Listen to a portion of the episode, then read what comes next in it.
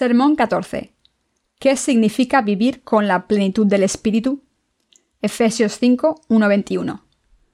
Sed pues imitadores de Dios como hijos amados, y andad en amor como también Cristo nos amó y se entregó a sí mismo por nosotros, ofrenda y sacrificio a Dios en olor fragante. Pero fornicación y toda inmundicia o avaricia, ni aun se nombre entre vosotros, como conviene a santos, ni palabras deshonestas, ni necedades, ni truanerías, que no convienen, sino antes bien acciones de gracias. Porque sabéis esto, que ningún fornicario o inmundo o avaro, que es idólatra, tiene herencia en el reino de Cristo y de Dios. Nadie os engañe con palabras vanas, porque estas cosas viene la ira de Dios sobre los hijos de desobediencia. No seáis, pues, partícipes con ellos, porque en otro tiempo erais tinieblas, mas ahora sois luz en el Señor. Andad como hijos de la luz, porque el fruto del Espíritu es en toda bondad, justicia y verdad, comprobando lo que es agradable al Señor. Y no participéis en las obras infructuosas de las tinieblas, sino más bien reprendedlas, porque vergonzoso es aún hablar de lo que ellos hacen en secreto.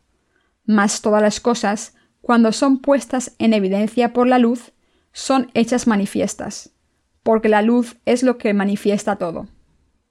Por lo cual dice, despiértate tú que duermes, y levántate de los muertos, y te alumbrará Cristo. Mirad pues con diligencia cómo andéis, no como necios, sino como sabios, aprovechando bien el tiempo, porque los días son malos.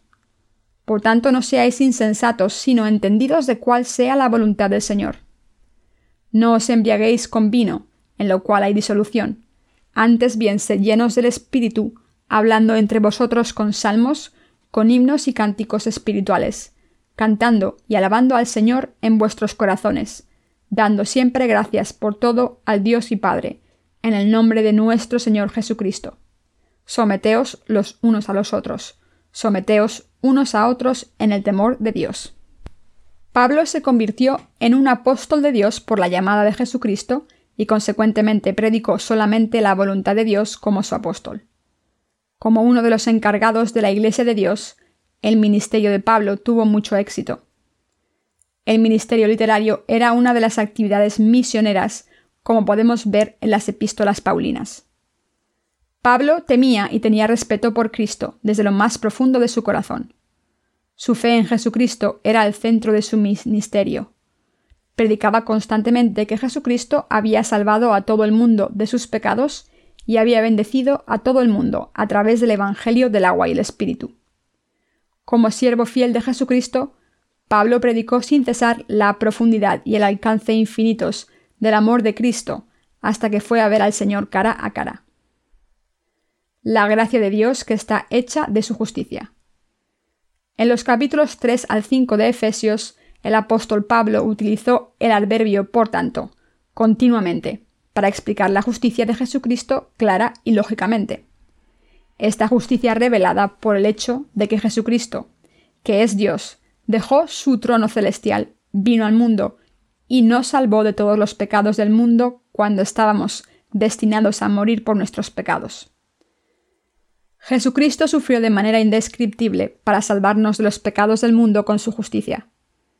Como un cordero humilde ante su esquilador, Isaías 53, 7, cargó en silencio con todos nuestros pecados a través del bautismo que recibió de Juan el Bautista ante Dios Padre, y entonces triunfó sobre la muerte.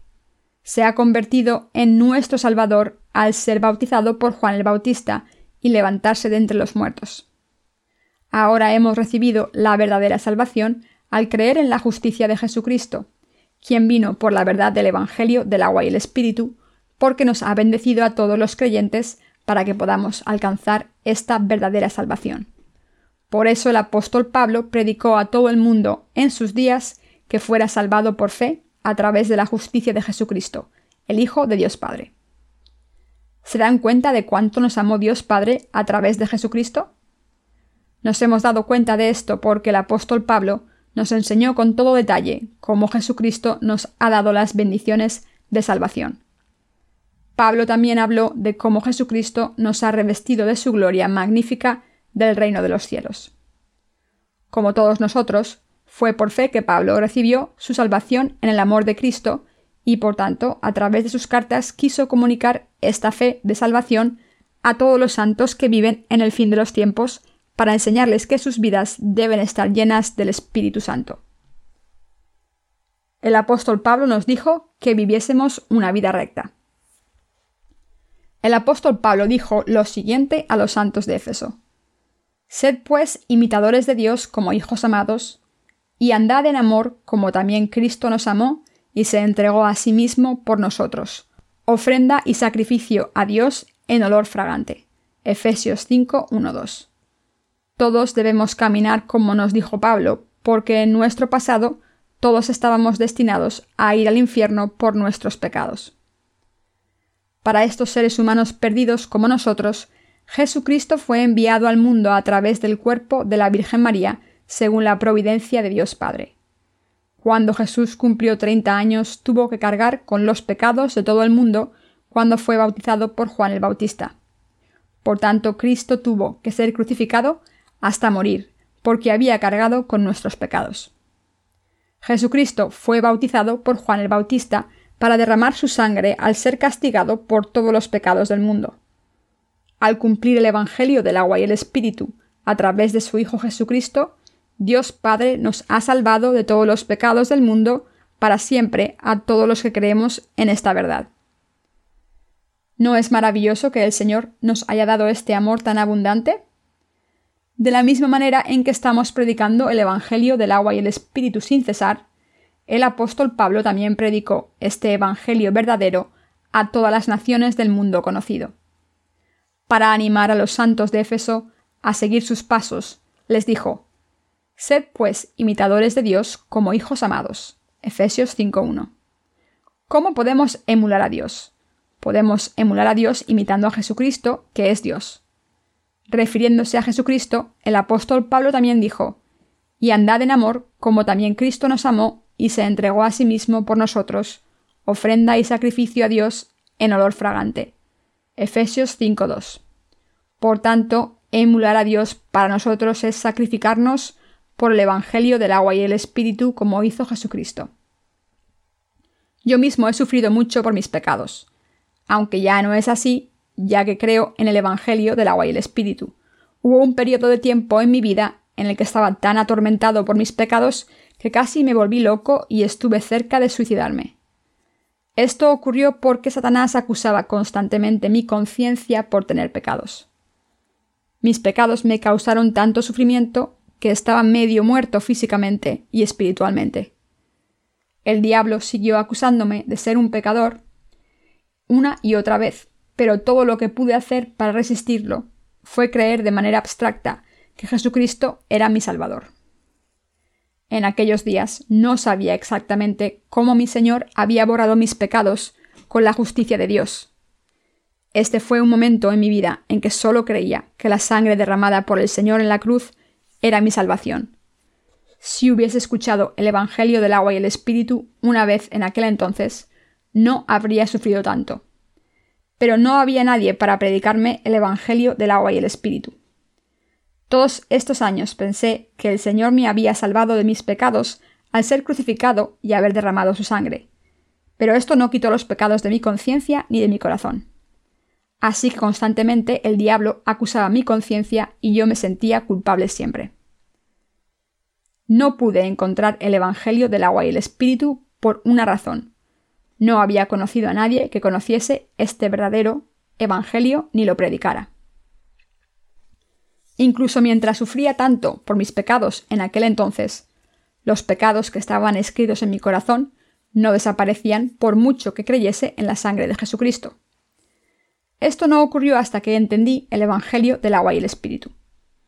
Pero cuando escuché y creí en este Evangelio verdadero, todos mis pecados fueron borrados por completo, del mismo modo en que el Señor dijo en Isaías 1:18: Si vuestros pecados fueren como la grana, como la nieve serán emblanquecidos. Hasta que conocí este Evangelio del agua y el Espíritu, deseaba constantemente que mis pecados desaparecieran. Por eso estuve buscando el Evangelio del agua y el Espíritu tan desesperadamente. Justo antes de encontrar el Evangelio del agua y el Espíritu, confesé ante Dios que yo era un gran pecador. Admití mi estado pecador porque, aunque habían pasado más de diez años desde que empecé a creer en Jesús, mi corazón todavía tenía pecados. Así que oré a Dios para que me enseñase la verdad y me enseñase el camino correcto. Como estaba destinado a morir por mis pecados, le pedí a Dios que borrase todos mis pecados.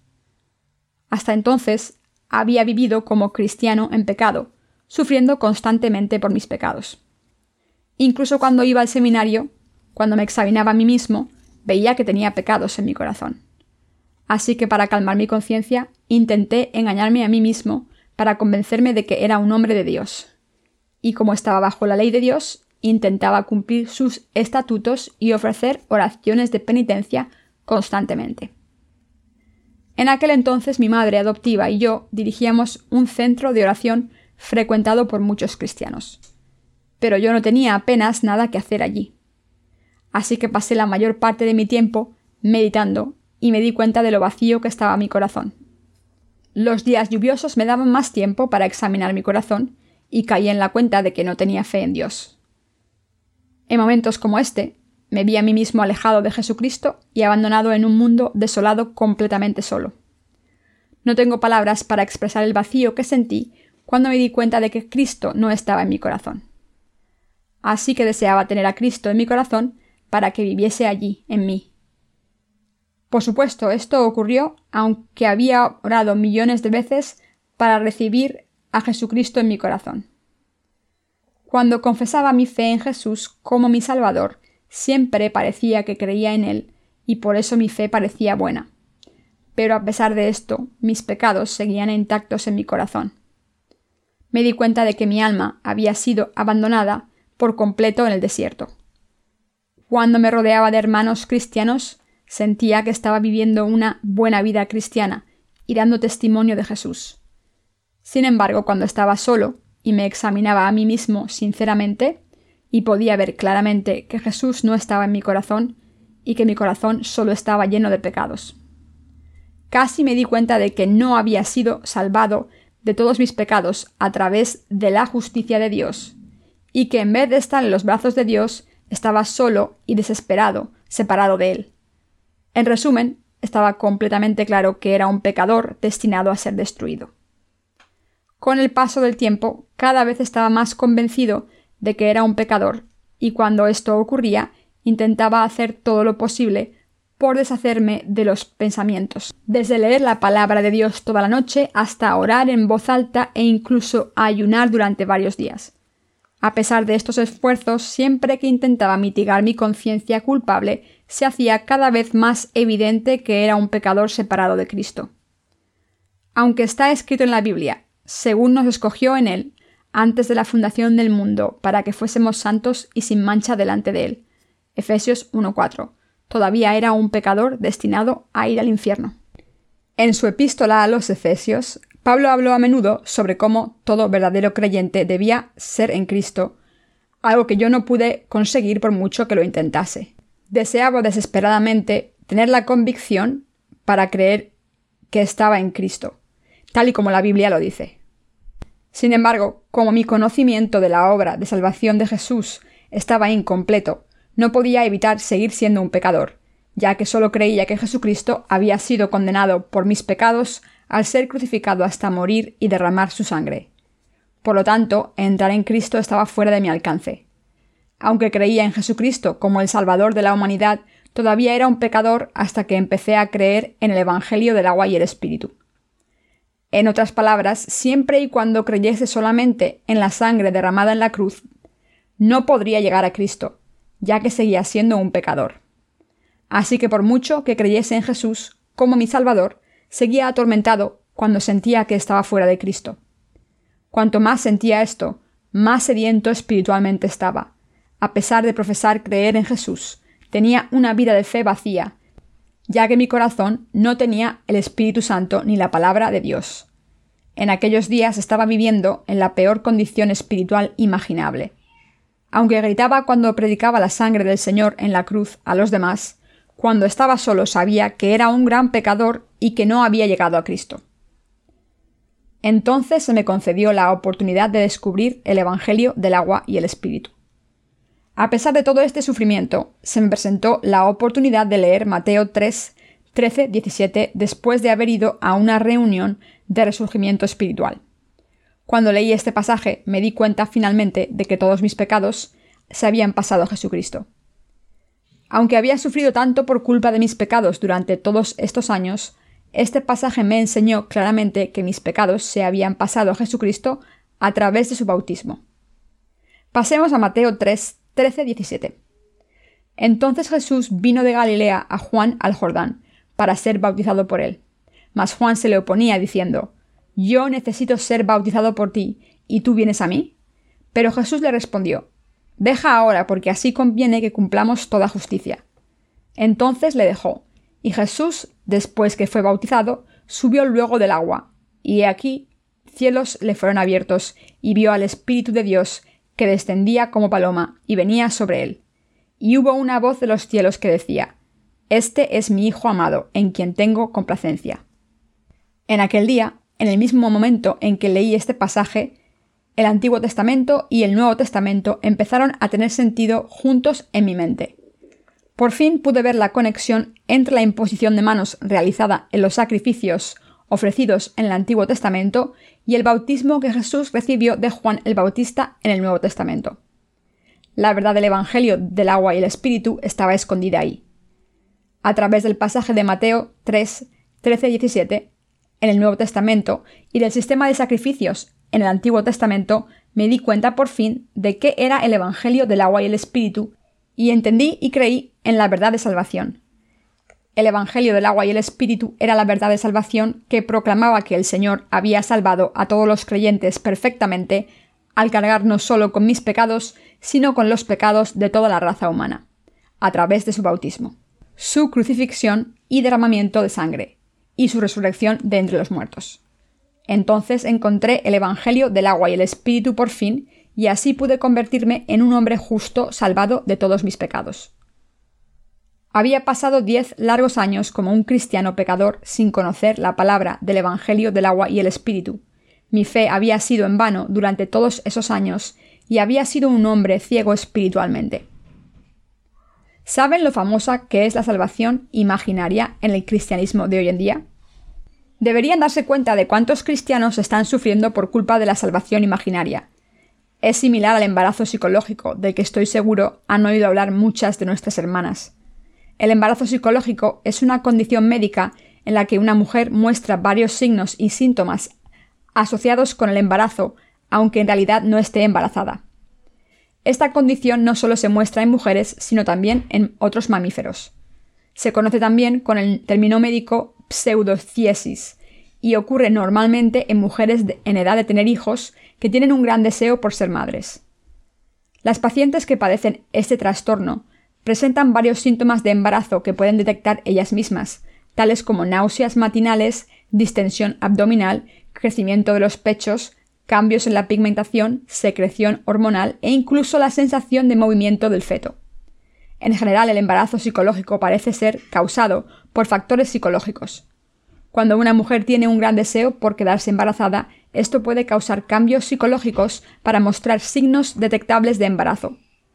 Como los síntomas de los embarazos psicológicos son los mismos que los de los embarazos normales, las mujeres con esta enfermedad se engañan a sí mismas y creen que están embarazadas.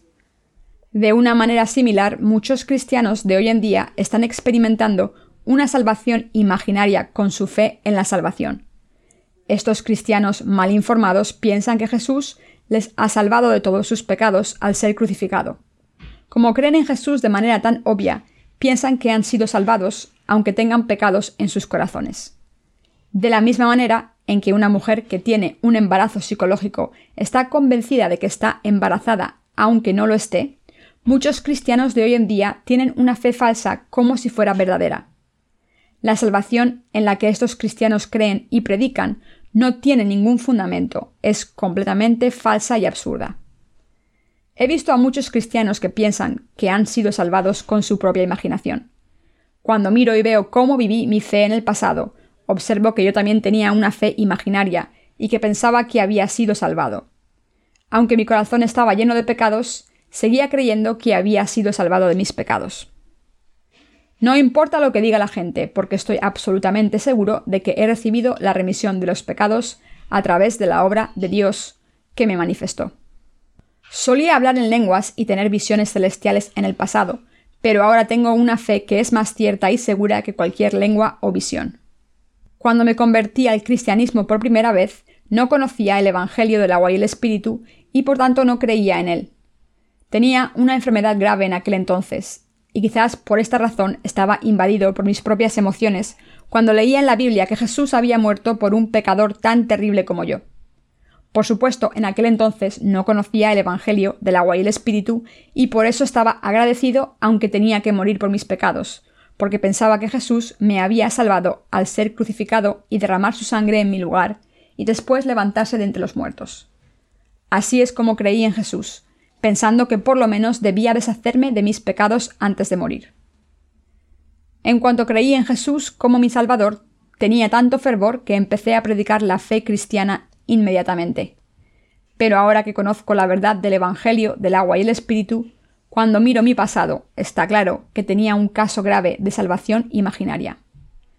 También puedo ver que hay muchos cristianos que padecen una salvación imaginaria como yo. Aunque estos cristianos piensen que han sido salvados de sus pecados, en realidad siempre tienen pecados en sus corazones. Muchos de ellos piensan que han sido salvados, aunque sus corazones tienen pecados, porque creen en Jesús. Dicen que como Dios les ama, han sido salvados de sus pecados a través de su Hijo Jesucristo, y por eso no tienen pecados incondicionalmente. Pero esto es precisamente lo que significa padecer una salvación imaginaria. Por el contrario, los que creemos en el Evangelio del agua y el Espíritu no hemos sido salvados por nuestra imaginación. Nuestra salvación está aprobada por Dios porque creemos en la verdad de salvación llamada el Evangelio del agua y el Espíritu. Jesucristo se entregó a sí mismo por nosotros como ofrenda y sacrificio a Dios Padre por un aroma dulce. Efesios 5.2.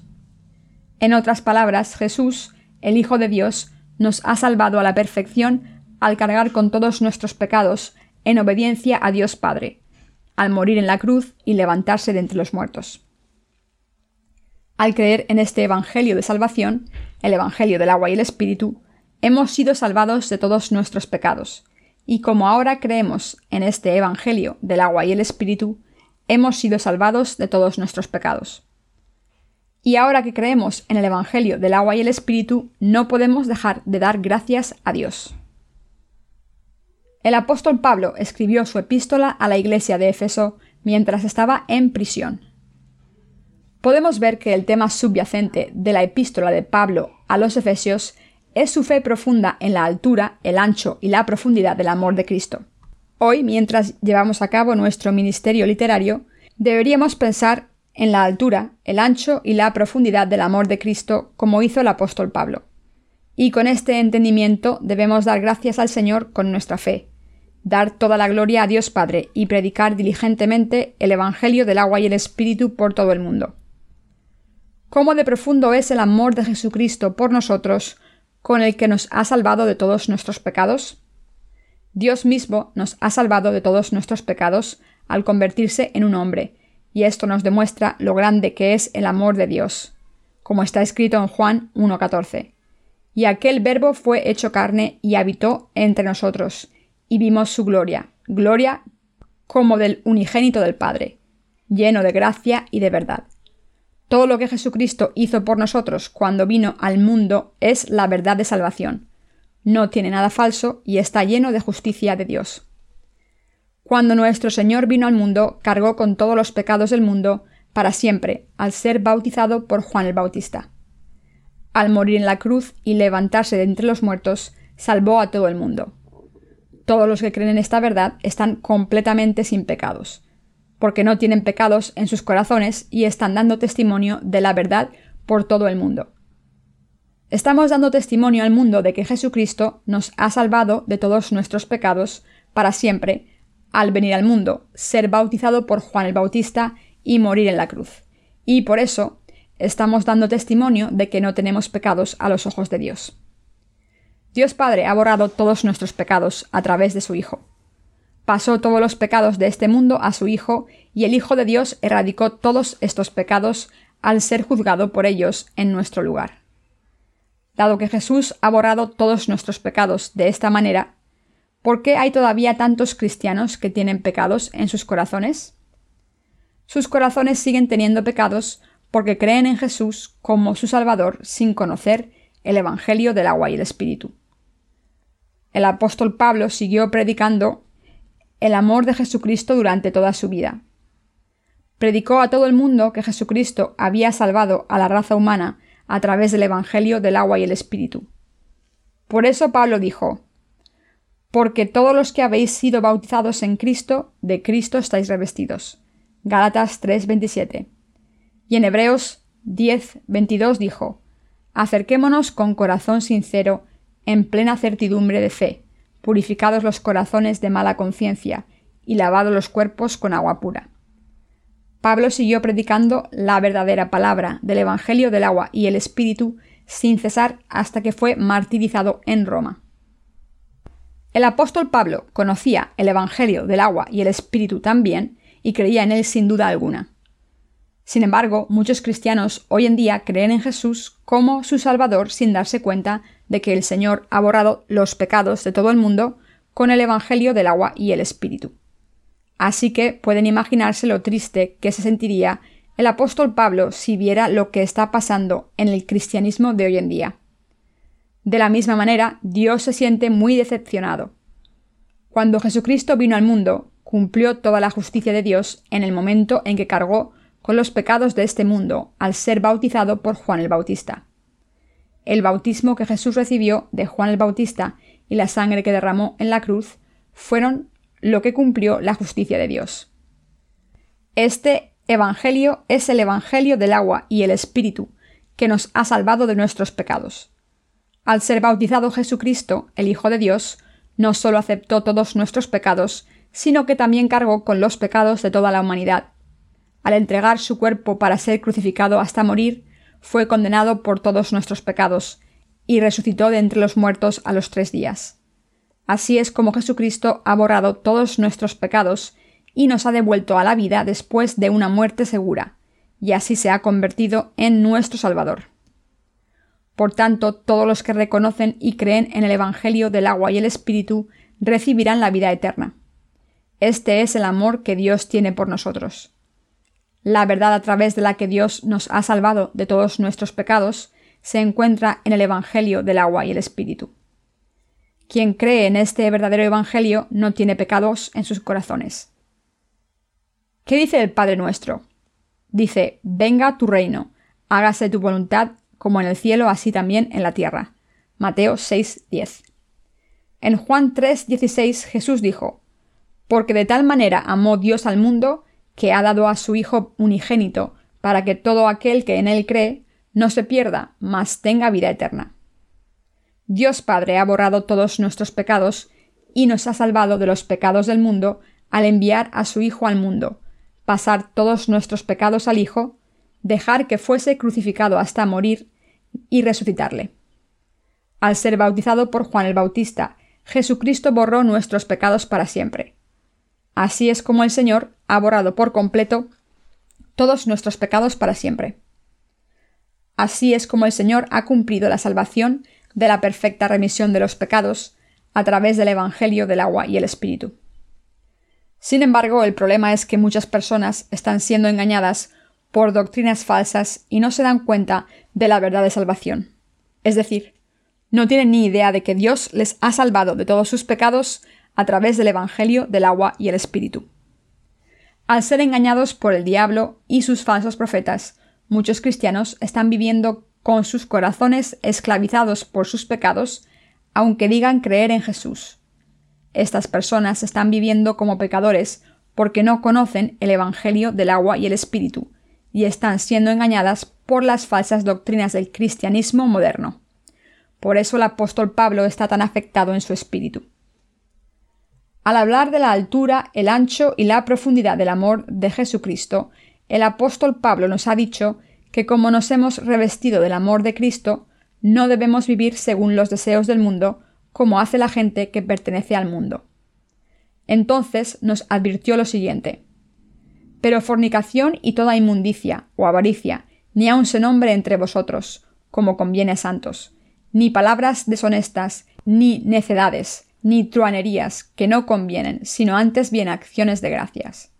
Porque sabéis esto, que ningún fornicario, o inmundo, o avaro, que es idólatra, tiene herencia en el reino de Cristo y de Dios. Nadie os engañe con palabras vanas, porque por estas cosas viene la ira de Dios sobre los hijos de desobediencia. No seáis, pues, partícipes con ellos, porque en otro tiempo erais tinieblas, mas ahora sois luz en el Señor. Andad como hijos de la luz, porque el fruto del Espíritu es en toda bondad, justicia y verdad, comprobando lo que es agradable al Señor. Efesios 5, 3, 9. Este pasaje claramente nos enseña que si hemos entendido el amor de Dios a través del Evangelio del agua y el Espíritu, y lo hemos aceptado en nuestros corazones por fe, no debemos participar en los pecados cometidos por la gente de este mundo, y debemos alejarnos de esta gente. En otras palabras, el apóstol Pablo nos está diciendo lo siguiente. Todos los que siguen los deseos carnales y la maldad se enfrentarán a la ira de Dios sin falta. Los que no creen en el amor de Dios, ni en que el Señor ha borrado todos sus pecados con el Evangelio del agua y el Espíritu, también se enfrentarán a la ira de Dios. Pero ustedes han sido salvados de todos sus pecados y por tanto no participan en estos pecados. Si viven como la gente del mundo, incluso después de haber sido salvados de todos sus pecados, se enfrentarán a la ira de Dios. Mas todas las cosas, cuando son puestas en evidencia por la luz, son hechas manifiestas. Efesios 5:13. El apóstol Pablo dijo en Efesios 5, 14, comprobando lo que es agradable al Señor, y no participéis en las obras infructuosas de las tinieblas, sino más bien reprendedlas, porque vergonzoso es aún hablar de lo que ellos hacen en secreto. Mas todas las cosas, cuando son puestas en evidencia por la luz, son hechas manifiestas, porque la luz es lo que manifiesta todo. Por lo cual dice, Despiértate tú que duermes, y levántate de los muertos, y te alumbrará Cristo. Antes de este pasaje, Pablo había dicho en Efesios 5:9, Porque el fruto del Espíritu es en toda bondad, justicia y verdad. Como Pablo nos enseña aquí, como hemos sido salvados de todos nuestros pecados y nos hemos convertido en los hijos de Dios, todos debemos vivir como hijos de la luz. Los justos nunca deben vivir como gente del mundo. Ningún santo justo debería cometer los mismos pecados que los pecadores. Todos los hijos de la luz deben vivir de una manera que se ajuste a su nuevo estado, y para ello deben juntarse y llevar a cabo la obra justa del Señor de todo corazón. Cuando los justos se reúnen para hacer la obra de Dios de justicia, a veces ven muchos de sus errores expuestos a la luz. Cuando sus fallos quedan expuestos, quedan manifestados por la luz de la palabra de Dios. Esto significa que los justos pueden entrar en la luz solo cuando sus errores quedan expuestos. Pablo también dijo que nadie que se haya convertido en un hijo de Dios al creer en el Evangelio del agua y el Espíritu debería trabajar con una persona que no ha nacido de nuevo. Aunque tenemos fallos, si los justos predicamos el Evangelio del agua y el Espíritu y seguimos al Señor en unidad, no nos faltará nada. Por supuesto, como todavía tenemos muchos errores, es cierto que podemos seguir cometiendo pecados, pero todos esos pecados ya han sido redimidos. Sin embargo, si juntamos nuestras manos con los pecadores que solo buscan hacer cosas malvadas, estamos cometiendo el pecado de blasfemia contra el Espíritu Santo, y este pecado no puede ser perdonado. Lo que el Espíritu Santo está intentando enseñarnos en el pasaje de las Escrituras es que todos los santos justos deben vivir con la plenitud del Espíritu. Somos los justos que creemos en el Evangelio del agua y el Espíritu. ¿Pero significa esto necesariamente que no cometemos pecados carnales? Por supuesto que no. Incluso los justos todavía pueden cometer pecados en la carne y por tanto, cuando sus vidas van por el mal camino, sus predecesores en la fe deben regañarles por sus errores. ¿Por qué? Porque solo cuando se nos regaña por nuestros errores podemos darnos cuenta de que hemos ido por el mal camino. Y solo entonces podemos admitir nuestros errores, entrar en la luz, meditar sobre el Evangelio y una vez más darle gracias al Señor por darnos la remisión de los pecados. Por tanto, cuando vamos por el mal camino y no nos damos cuenta, la Iglesia debe regañarnos y hacernos ver lo que está pasando. A menudo cometemos pecados que nos parecen imperdonables. Sufrimos mucho y nos arrepentimos de los pecados que cometemos. Pero esto no es un problema tan grande. Esto se debe a que hemos sido salvados de todos estos problemas. Como el Señor ha borrado todos nuestros pecados con el Evangelio del agua y el Espíritu, nos hemos convertido en los hijos de Dios sin pecados por fe. Y por tanto, cuando nos regañan por cometer pecados, se manifiesta aún más que somos hijos de Dios. Por eso el apóstol Pablo dijo que todas las cosas que son puestas en evidencia por la luz quedan manifiestas. Sin embargo, este principio no se aplica a los pecadores que no creen en el Evangelio del agua y el Espíritu. Intenten regañarles por sus pecados y verán lo que pasa. En vez de quedar expuestos por la luz, les odiarían y se volverían hostiles. Solo los que han sido salvados de todos sus pecados, al creer en el Evangelio del agua y el Espíritu, quedan expuestos por la luz cuando son reprendidos por ir por el mal camino. Cuando los justos son reprendidos por sus errores, por sus predecesores de la fe, pueden escapar de estos pecados, y así es como la verdad de salvación puede brillar más para revelar de manera más clara que el Señor nos ha salvado de todos nuestros pecados. Por tanto, es absolutamente indispensable conocer el amor de Cristo, creer en el ancho y la profundidad de este amor y estar dispuestos a ser regañados por nuestros errores cuando vamos por el mal camino en nuestras vidas de fe. Debemos aprovechar el tiempo para predicar el Evangelio del agua y el Espíritu. Está escrito en Efesios 5, 15 y 18. Mirad pues con diligencia cómo andéis, no como necios, sino como sabios, aprovechando bien el tiempo, porque los días son malos. Por tanto, no seáis insensatos, sino entendidos de cuál sea la voluntad del Señor. No os embriaguéis con vino, en lo cual hay disolución, antes bien sed llenos del Espíritu. Examinemos este pasaje en más profundidad. Ahora que hemos aceptado el amor de Cristo en nuestras vidas, ¿Cómo debemos vivir de ahora en adelante? Como hemos sido salvados de todos nuestros pecados al creer en el Evangelio del agua y el Espíritu, somos nosotros los que conocemos la altura, el ancho y la profundidad del amor de Cristo. ¿Cómo debemos vivir desde este momento? Debemos vivir con rectitud ante Dios, siendo sabios y no necios. Para ello debemos aprovechar el tiempo que el Señor nos ha dado. Todos los que hemos recibido la remisión de los pecados al creer en el Evangelio del agua y el Espíritu, debemos aprovechar el tiempo para predicar el Evangelio del agua y el Espíritu. ¿Quién puede parar el tiempo? Nadie puede hacer que el tiempo se pare. Hoy es 2 de noviembre. Quedan menos de dos meses en este año. Como cristianos debemos hacer la tarea importante de averiguar cómo podemos utilizar estos dos meses de la mejor manera posible para hacer la obra del Señor. Lo que debemos hacer ahora es pensar en cómo podemos servir al Evangelio del agua y el Espíritu durante estos dos meses y dedicar nuestros corazones a hacer esa obra. Por eso el Señor nos dijo que aprovechásemos el tiempo. Aprovechar el tiempo es todavía más importante para los que creemos en el Evangelio del agua y el Espíritu en estos tiempos. ¿Por qué debemos aprovechar el tiempo?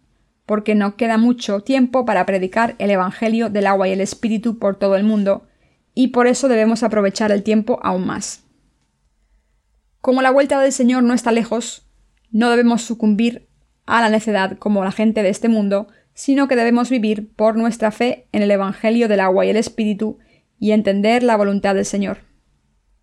¿Cuál es la voluntad del Señor para nosotros? Vivir el resto de nuestras vidas en este mundo al confiar en el Señor.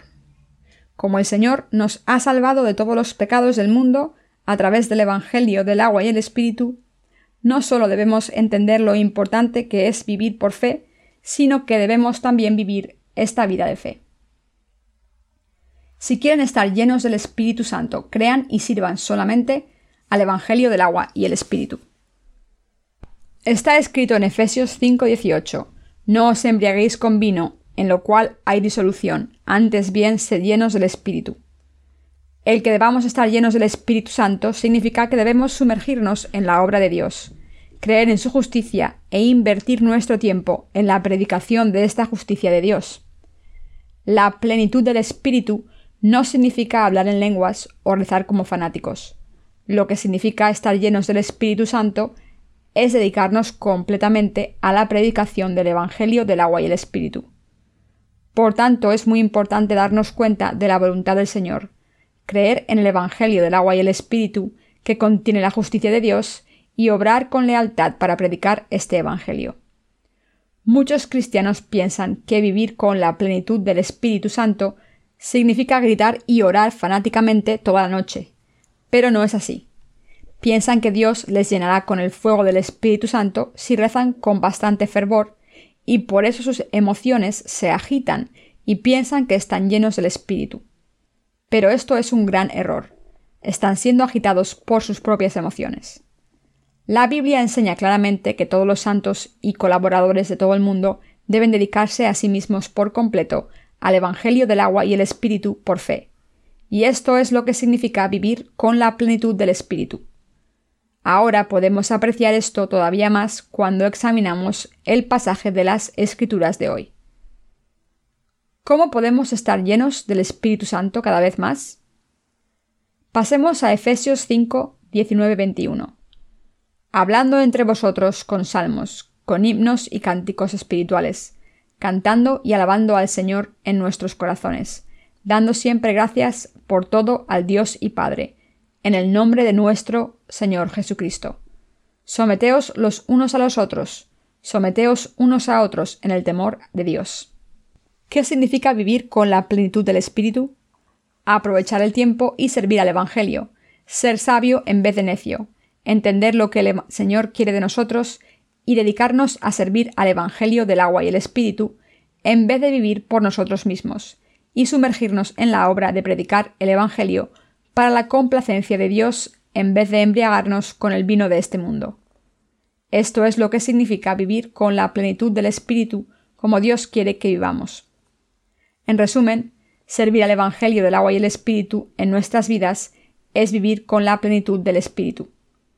Por tanto, todos debemos vivir en este mundo confiando en el Evangelio del agua y el Espíritu y sirviéndolo. Algunas de las personas que vinieron a nuestra última reunión de resurgimiento nos han dicho que no volverán porque están decepcionadas por el hecho de que el predicador no gritó aleluya como esperaban. Esta gente piensa que un buen predicador de resurgimiento debe tener la habilidad de agitar las emociones de los presentes gritando aleluya mientras predica. Pero gritar aleluya, orar en alto solo para destacar, o darse palmadas en el pecho con fervor emocional, no es lo que significa vivir con la plenitud del Espíritu. Es absolutamente importante que todos tengamos un buen entendimiento de lo que significa vivir con la plenitud del Espíritu. Al tratar cómo debemos estar llenos del Espíritu Santo en nuestras vidas, Dios dijo en Efesios 5, 19, 21 hablando entre vosotros con salmos, con himnos y cánticos espirituales, cantando y alabando al Señor en vuestros corazones, dando siempre gracias por todo al Dios y Padre, en el nombre de nuestro Señor Jesucristo. Someteos los unos a los otros, someteos unos a otros en el temor de Dios. Vivir en la plenitud del Espíritu significa creer en Jesucristo, quien vino al mundo por el Evangelio del agua y el Espíritu, y predicar este Evangelio fielmente en nuestras vidas. Todos nosotros estamos viviendo por fe, alabando la justicia de Dios manifestada en el Evangelio del agua y el Espíritu. Precisamente como somos los justos que vivimos por nuestra fe en el Evangelio del agua y el Espíritu, confiamos en la justicia de Dios y la seguimos, y alabamos a Dios con acción de gracias. Como hemos nacido de nuevo a través del Evangelio del agua y el Espíritu, debemos edificarnos los unos a los otros y vivir por una fe común. Cuando Efesios 5:19 dice, cantando y alabando al Señor en vuestros corazones, significa que, como conocemos el Evangelio del agua y el Espíritu, confiamos en la justicia de Dios y le alabamos por ella. Vivir así es vivir con la plenitud del Espíritu. Está escrito en Efesios 5, 20, 21. Dando siempre gracias por todo al Dios y Padre, en el nombre de nuestro Señor Jesucristo. Someteos los unos a los otros, someteos unos a otros en el temor de Dios. Aquí el Señor nos dijo que nos sometiésemos los unos a los otros por el bien de la predicación del Evangelio del agua y el Espíritu. Como el Señor nos dijo, debemos someternos los unos a los otros según el orden establecido por Dios en nuestros puestos. Los líderes de la Iglesia no deberían intentar dominar a sus seguidores mediante la coacción, sino que deberían servir a sus seguidores y cooperar los unos con los otros para cumplir la obra justa de Dios y dedicar todas sus vidas a la predicación del Evangelio. Así es como pueden vivir con la plenitud del Espíritu. Creer en el Evangelio del agua y el Espíritu, entender la altura, el ancho y la profundidad del amor de Dios y de Cristo, saber cuál es la voluntad de Dios para nosotros y predicar el Evangelio del agua y el Espíritu por todo el mundo, es vivir con la plenitud del Espíritu, según la voluntad del Señor. Debemos vivir dándonos cuenta de esto. Tenemos varios negocios para predicar el Evangelio del agua y el Espíritu y apoyar este ministerio del Evangelio. Invertir en estas obras justas, dedicarles nuestro tiempo y dedicar nuestra juventud a estas obras es vivir como el apóstol Pablo. Este apóstol predicó el Evangelio mientras se mantenía haciendo carpas. Nosotros lo llamamos el ministerio de las carpas de Pablo, y muchos de los trabajadores de nuestro ministerio se mantienen a sí mismos con sus propios negocios y trabajando con sus propias manos. Así es como vivimos con plenitud del Espíritu. Hoy en día, afortunadamente, hay una Iglesia de Dios que predica el Evangelio del agua y el Espíritu, y gracias a esta Iglesia podemos vivir con la plenitud del Espíritu. Somos muy afortunados. Como el apóstol Pablo, hemos recibido la remisión de los pecados en nuestros corazones al creer en el Evangelio del agua y el Espíritu. Por tanto, hemos podido conocer la altura, el ancho y la profundidad del amor de Cristo, y como resultado estamos sirviendo a la voluntad de Dios en nuestras vidas, cautivados por el amor de Jesucristo. Aunque la gente de este mundo vive completamente según los deseos carnales, nadie debería participar en esta maldad. Todos los hijos de la luz deben unirse, aprovechar el tiempo, servir el Evangelio del agua y el Espíritu y hacer lo que le complace al Señor. Algunos de nuestros hermanos y hermanas han escrito poemas sobre las bendiciones espirituales que el Señor nos ha dado. Otros han compuesto melodías para estos poemas y gracias a ellos ahora estamos cantando nuevos himnos para alabar la justicia de Dios. Como todos creemos en el Evangelio del agua y el Espíritu, estamos edificando nuestra fe y viviendo para predicar el Evangelio en unidad. El que estemos viviendo así por el Evangelio del agua y el Espíritu, al confiar en este Evangelio, significa que estamos viviendo en Dios y la plenitud del Espíritu. Así que doy gracias a nuestro Dios.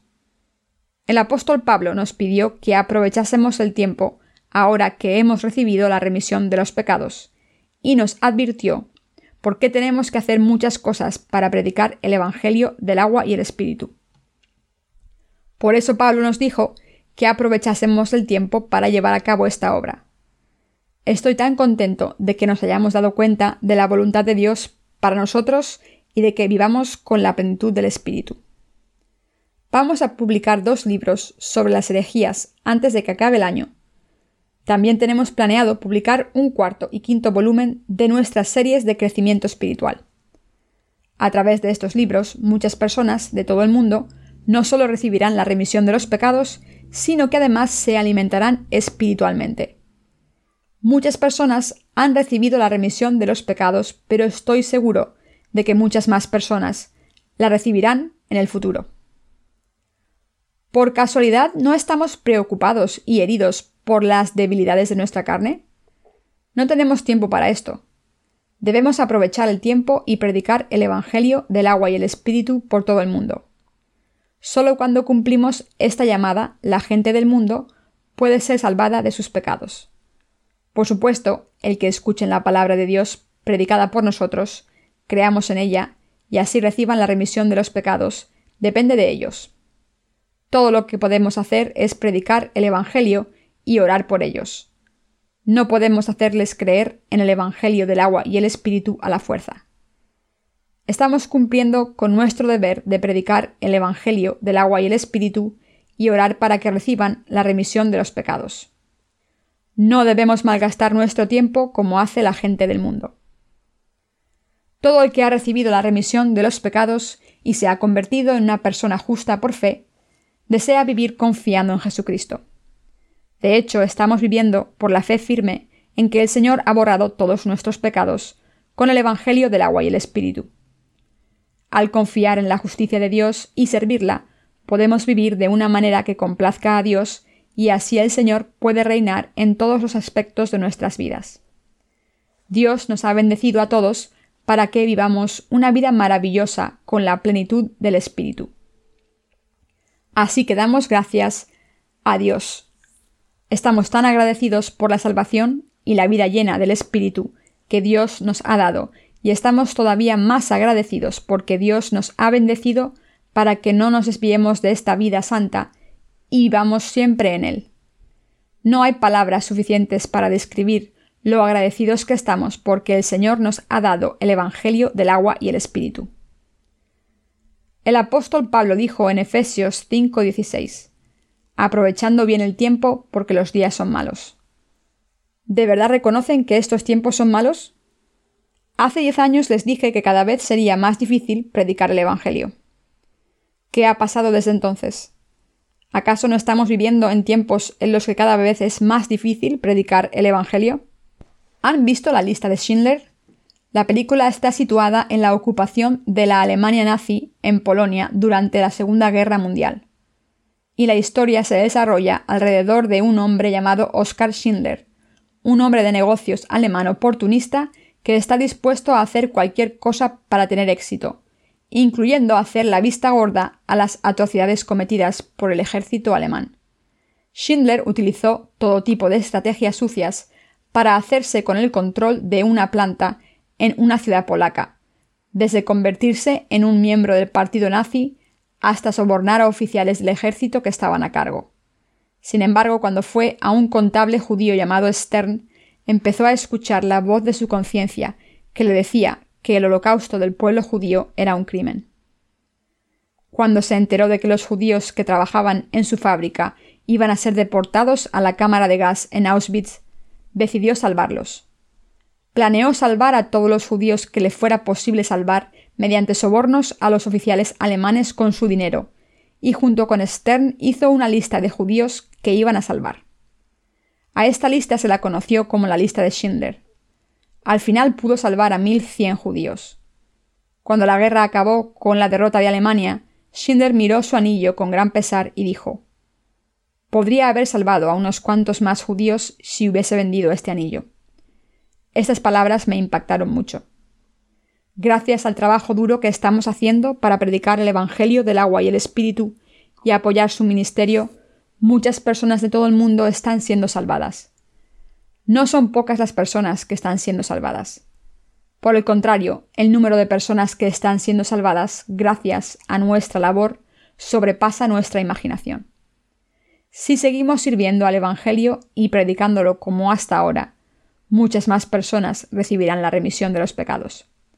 Pero si sucumbimos a la complacencia y no nos dedicamos todos nuestros esfuerzos a esta labor, muchas personas perderán esta oportunidad entonces acabaremos arrepintiéndonos por esta oportunidad perdida, del mismo modo en que Schindler se arrepintió al final de la película. Cuando la gran tribulación descienda sobre este mundo, será imposible predicar el Evangelio. Cuando haya guerras, no podremos acceder a Internet. No tendremos otra opción que confinarnos en nuestro propio país y predicar el Evangelio del agua y el Espíritu a nuestros familiares. Cuando esto ocurra, estaremos llenos de pesar y desearemos haber trabajado más diligentemente mientras podíamos. Este momento llegará pronto y no podremos trabajar más. Por eso sigo haciendo hincapié ante ustedes y nuestros ministros en lo importante que es hacer la obra de Dios mientras aún podemos. De hecho, para predicar el Evangelio del agua y el Espíritu, todos debemos someternos los unos a los otros en el temor de Cristo y vivir por fe en el orden establecido por Dios. Debemos vivir por el Evangelio ahora mismo, en este mismo instante, no más tarde, ya que estos tiempos en los que vivimos van a acabar pronto. Estoy seguro de que todos han oído hablar de los problemas ecológicos que amenazan al río Amazonas. El Amazonas es el río más grande del mundo, pero se dice que las sequías recientes han reducido su flujo y queda una mera sombra de su gloria. Cuando oímos que el río Amazonas se está secando debido a las sequías y que la selva del Amazonas, que una vez fue el bosque tropical más grande del mundo, está siendo destruida, podemos ver lo grave que es el cambio climático. Cualquiera puede deducir, a partir de estas tendencias preocupantes, que a la Tierra no le queda mucho para enfrentarse a hambrunas, inundaciones, terremotos y epidemias devastadoras. Cuando leemos el libro del Apocalipsis vemos que la Biblia profetiza que un tercio de los bosques del mundo se quemarán. El mundo sufrirá hambrunas, inundaciones y terremotos, y junto con estos desastres naturales habrá una guerra y aparecerá el anticristo. Aunque estos acontecimientos tendrán lugar en el futuro, no estamos preocupados. Esto se debe a que nos hemos preparado para estos acontecimientos. Sabemos que estos desastres son simplemente el cumplimiento inevitable de lo que tiene que ocurrir en este mundo y por tanto en vez de estar preocupados estamos viviendo con la plenitud del espíritu. Todavía no es demasiado tarde, ya que aunque los desastres naturales se están acelerando rápidamente, este mundo no va a ser destruido enseguida. Cuando empiecen los terremotos por todo el mundo y más de la mitad de la población muera a causa de estos desastres naturales, cuando podamos ver y sentir la gran tribulación, entonces deberemos esperar que Cristo vuelva pronto. Pase lo que pase, debemos seguir predicando el Evangelio mientras podamos.